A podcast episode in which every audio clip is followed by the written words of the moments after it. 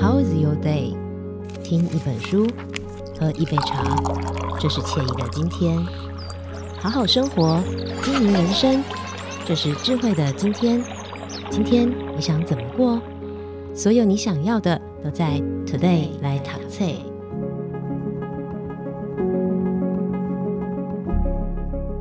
大家好，欢迎收听 Today Let's Talk。在今天呢，我们要来跟大家分享的这本书籍，这本册呢，它叫做《你说的是爱还是伤害》。我想我们大概对一些语言很熟悉，好，比方说。哎呀，我都是为了你好啦，哈，或者是呢，我们开玩笑说，有种饿叫做阿妈觉得你饿，哈，你明明不饿，可是阿妈觉得你很饿，哈，到底是谁的感觉呢？是他的感觉还是我的感觉？像这种界限很模糊不清的情况，其实，在我们从小到大的成长过程，大概或多或少都曾经有遇过，哈。为什么有时候他想要表达关心，可是说出来会让我们觉得很不舒服呢？好，在今天我们好好来跟大家聊聊，你说的是爱还是伤害。那么在今天呢，我们邀请到的是这本书籍的作者，同时呢，他也是一位资商心理师陈庭轩心理师，来到节目当中跟大家分享。哈，你好，你好，好，我们先来请教呃心理师哈，就是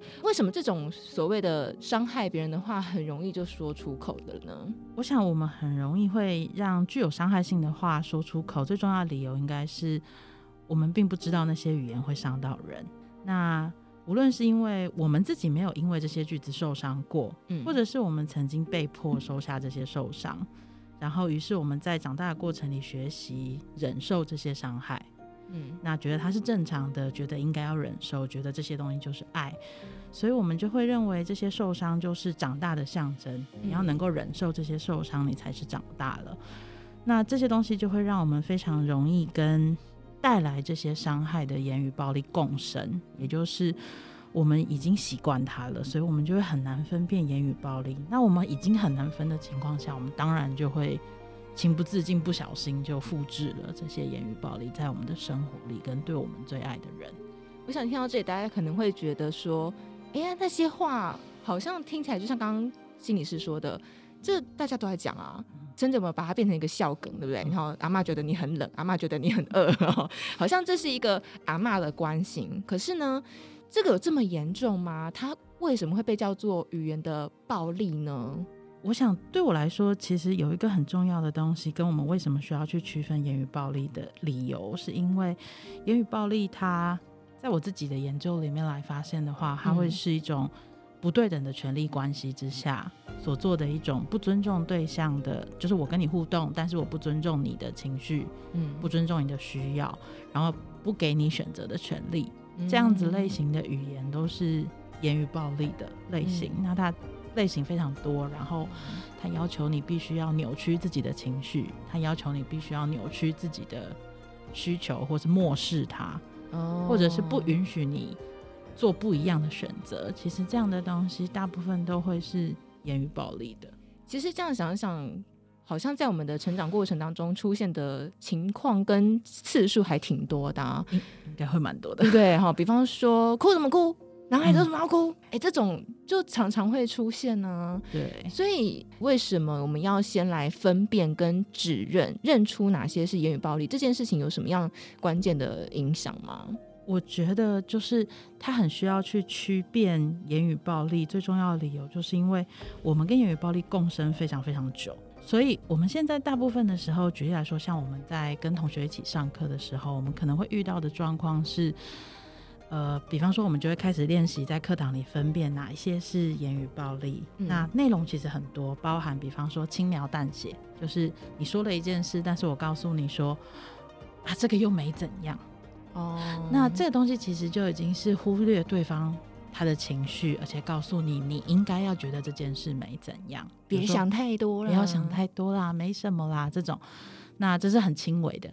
那但是到严重一点的，也许就变成是，比方说我评价你，你怎么做的这么差，嗯，然后或者是谁像你一样没有用，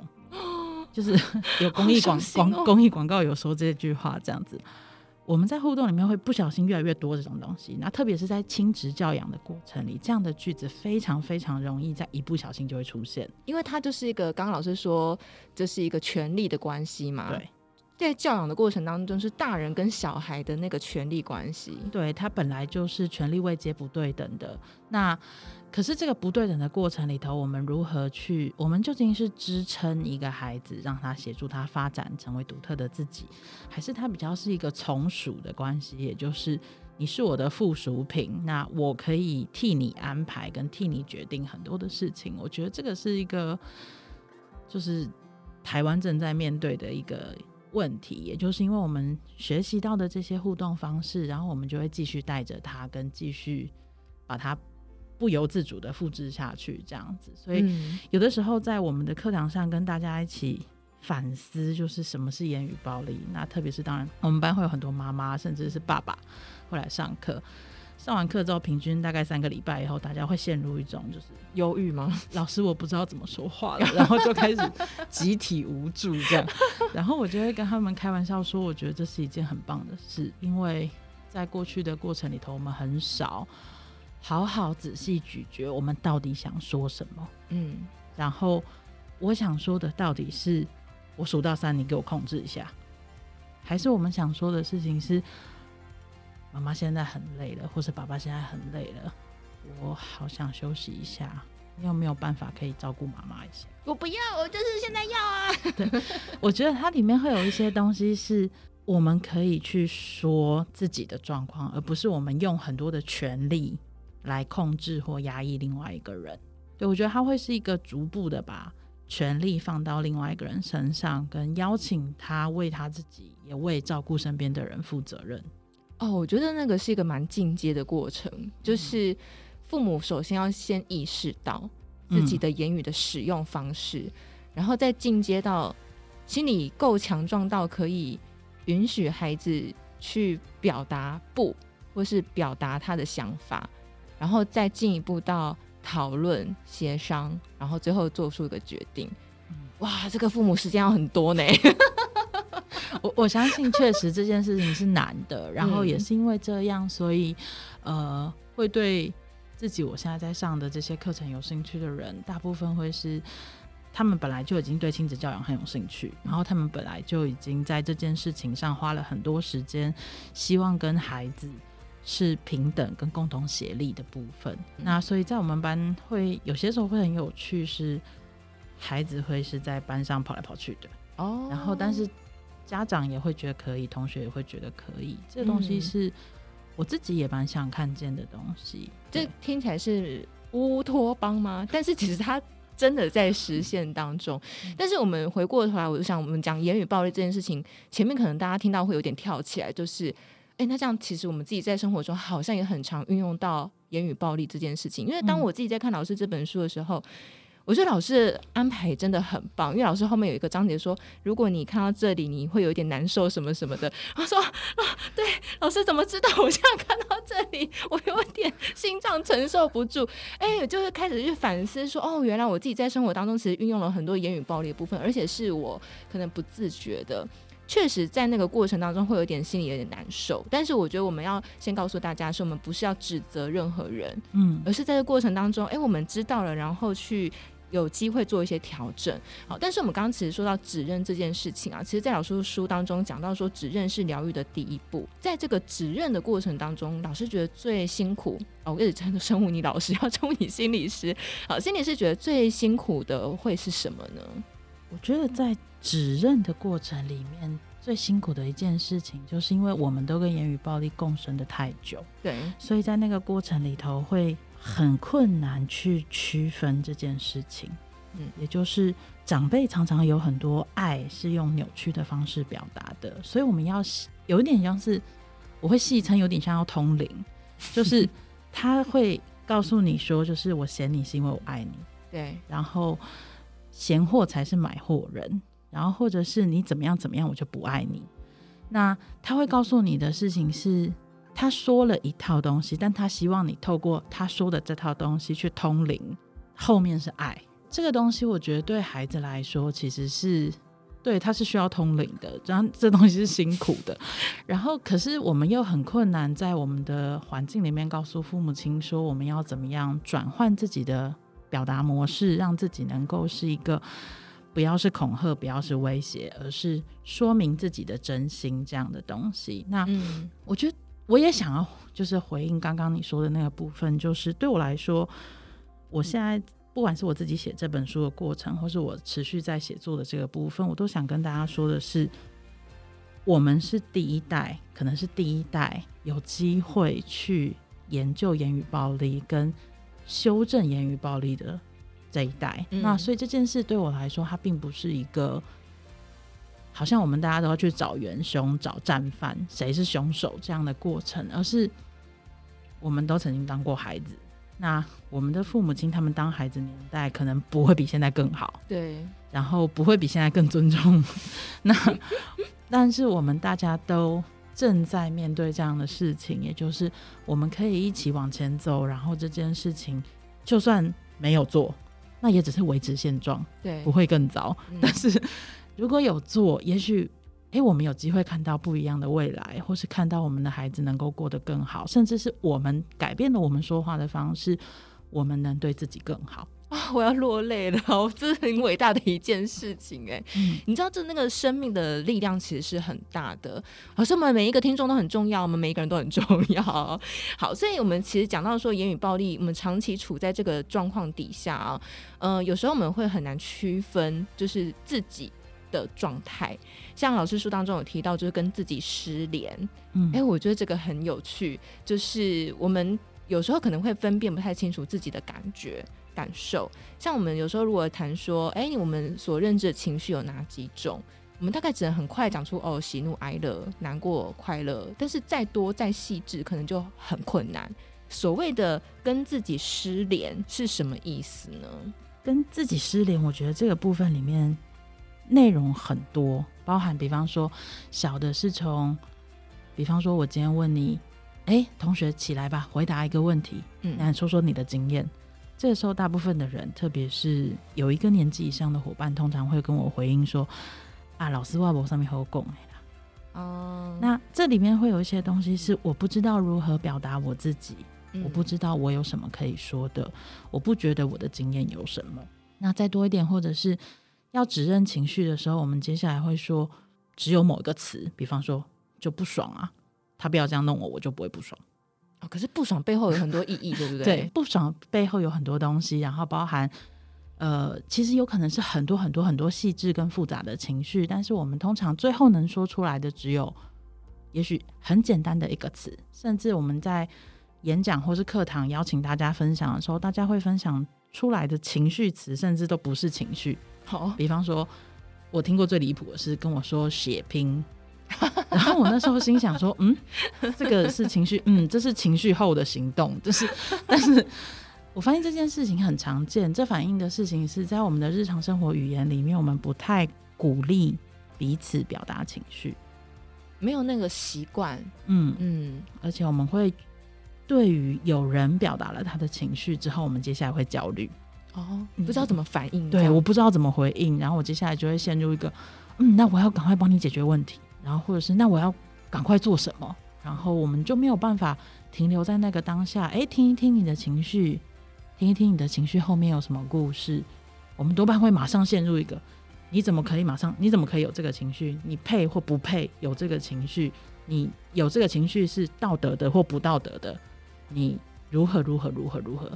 这反映的事情是，其实我们对情绪有太多的苛求，跟对人有太多的不理解。嗯，对我，我觉得我们很习惯，就是看到别人难过啊、伤心，嗯、呃，或痛苦的时候，我们就很想要赶快做一点什么，让他好过、好过一点。然后当对方不如我们预期的，我已经安慰他，他还是这样子，我就会生气哈。我是，我就开始焦虑啊！你不要再难过哈，你不要再哭了哈，你不要再想那个男前男友，他就是渣嘛，你就不要再想他。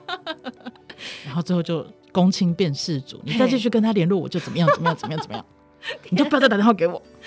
哎，对，很多人其实会就出现这个情况，嗯，对不对？我觉得这这种就是我们很难去表达那个情绪，或者是我们旁边的人对于这个情绪其实是很难去接住他的。嗯、我我也分享一个我自己的故事，我是就是我们有些冲突，然后跟他了解的过程当中，我就说，哎，你这样做我觉得很孤单。然后对方是个男生，然后接下来讲了一句话让我觉得吓一跳，他说：“那你有想过我会孤单吗？”然后我就呆住了。我从来没有想过他原来会觉得很孤单。我以为男生应该是不在意、不在乎的，但原来他会孤单。也因为那一次谈话，让我知道说，哦，其实有一些感受，他其实是感受得到的。我这样讲好像很荒谬，但是 原来他是也会有感觉。我们在性别养成的过程里头，多半女生会比较被鼓励感受到悲伤跟忧郁，对，男生会比较被鼓励感受到愤怒。哦，然后男子气概，对，所以他其实是呃，应该说言语暴力的施加的过程会带来的结果。所以如果今天一个女生在表达愤怒，嗯，我们会说她掐贝贝。哦，对耶。然后 一个男生如果表达出他的负面情绪，比方说忧郁、沮丧、难过、难过、孤单，我们会说他没录用。徐志摩 之类的，反正我们就会出现一些这种类型的言语暴力，用来规训人们说你不可以感受到负面情绪，嗯，然后你不可以不符合某些框架，嗯，那所以这些东西都会让我们当然就会跟自己失联。比方说，我们不能够感受到自己的情绪，虽然我是男生，但是我今天有一个东西是脆弱的。嗯，那我接下来可不可以说？哦，我在我的亲密关系里可不可以说？我说了，我的太太会不会觉得我是个没有用的人？嗯，那今天我是个老婆，我在亲密关系里面，对，比如说我对婆婆感觉到愤怒，我能够在关系里表达吗？还是这个东西说出口之后，接下来会遭受一些事？或是我能不能说，其实我没有想要养小孩 OK，就是类似像这些东西，它会有一些东西会造成一些冲击，所以我们当然就会跟自己开始失联。我不要感觉到这些事，嗯，我不要感觉到自己的情绪，我不要感觉到自己的需求，嗯，然后我不要做任何跟主流价值观不一样的选择，这太危险了，我一定会被言语暴力围殴致死。就是 这东西会让人非常害怕，所以它的结果就会是。让我们当然每一个人都很容易跟自己失联，包含情绪感受、身体的感觉，嗯，或者是独特的选择，或是独特的生命，这些东西都会失联。到时候我们就会很容易变成，嗯，我忧郁，嗯，但你问我怎么了，回答不出来，对，我好像也讲不清楚我怎么了。有车有房，嗯，有妻有子，好像很好，嗯，但我。好像不太快乐哦，说不上来的不对劲。对，我觉得我们或多或少在每天的生活当中，可能都会出现这种状态。但是有时候，就像刚刚心理师说的，我们好像什么都有，哎，可是就是不知道哪里不对劲，然后我们也不知道该怎么处理这个情绪，也搞不清楚自己怎么了，所以我们只好追剧，我们只好去做一些，比方写拼，好，然后去麻痹掉这些感觉。再来就是我们可能会。尝试透过自我激励啊，人家都说今天当做最后一天过啊，好这种来说服自己，然后等这个情绪过了，或是吃东西。让这个情绪过了之后，哎，自己好像好多了，再继续过生活。所以接下来我们还讲说，我们跟自己的情绪啊、跟自己的需求啊、身体的感觉失联之后呢，还有一个也是在老师书当中也提到的，就是难以掌握自己该承担的情绪与责任界限。哇，我觉得这个比刚刚那个又更进阶一点，因为、嗯、呃，其实我自己过去也会有这种焦虑，就是当我自己身边很亲密，特别是在亲密关系里面。当对方出现不开心、生气或者愤怒的时候，就很焦虑跟害怕，觉得我应该要做些什么让他好一点，或是他会那么生气，一定就是我的错。就算我没有做错任何事情，我都还是觉得一定是我做错了，或是一定是我哪里有问题了，他才会那么生气嘛。所以我就要做些什么，do something。但后来发现好像其实不是这样。哎、我觉得，但是我觉得这在。应该说，从小长到大的过程当中，或多或少我们都会面临这种状态。但这个，我觉得这是把情绪交给别人去为他们自己情绪负责任这件事情，好像要更难一点呢。嗯，我觉得这个部分有一个我觉得非常具体的故事可以跟你分享，就是呃，我自己之前在社大上课的时候，因为我们班是算是亲子友善的课程，所以会有很多妈妈带小朋友来。嗯、那有一天，一个妈妈带了个。不到两岁的小朋友，然后他来，我觉得他超可爱的，妈妈抱着那个小朋友，然后我就看着他好可爱，我就好想去逗他。怯懦的手指往他伸过去的时候，想要逗他，然后这时候妈妈跟我说：“老师不好意思，我比较在乎小孩子的身体自主权，特别她又是个小女生。”嗯，然后所以那一瞬间我突然听到的时候，我有点懵掉，就是觉得身体自主权，对，我也支持。然后这件事情是是不可以的嘛？就呆掉，然后就不太确定怎么办。可是我后来回来之后，我觉得我从这个经验里有很大的学习，就是从小到大真的有被这样子尊重过身体的自主权，或者是情绪的自主权过吗？就是可能是从来没有过的。就是比方说，爷爷要抱一个，你就给他抱一个啊。阿哥被亲一个啊，阿哥被亲一个啊，你就给阿哥亲一个啊，不要这么。这么不近人情嘛？阿哥要抱一下啊！嗯、你再这样，阿哥要难过喽。哦，就是类似像这样的语言，其实它它持续在复制，也就是大人的情绪是小孩子要负责任，就是小孩要做一些转变，好让大人开心。对，就是要给阿哥金姐。对，就是要给阿哥金姐，不然就是。不好相处，不然就是坏小孩，不然就是小气、嗯。对对，就小气巴拉，不愿意给阿公金爵，小气鬼。对，就是他会有一些类似像这样的东西，然后他就会一直的在一个孩子从小长大的过程里会反复的出现。所以他当他这样子出现的时候，那孩子的情绪界限自然是混淆的，身体的界限也会是混淆的，因为我不能够决定谁要来摸我哦，我不能够决定。就只要这个大人有被我的爸妈授权，他就可以随意的对待我，随意的对待我。其实讲起来好可怕，就是听起来对，仔细讲起来还蛮可怕，但是但是还蛮常见的，就是我不能够决定我想或不想，或我现在想或我现在不想，对，被怎么对待，然后跟我不能够决定，比方说就是我不舒服，所以我不想要。嗯，可是我要尊重，比方说爷爷奶奶会难过，然后或者是阿公会生气，嗯，或者是爸爸妈妈以后会觉得我是坏小孩，哦，就是这些东西，它会变成是从小养育的过程里面，它会逐渐长成。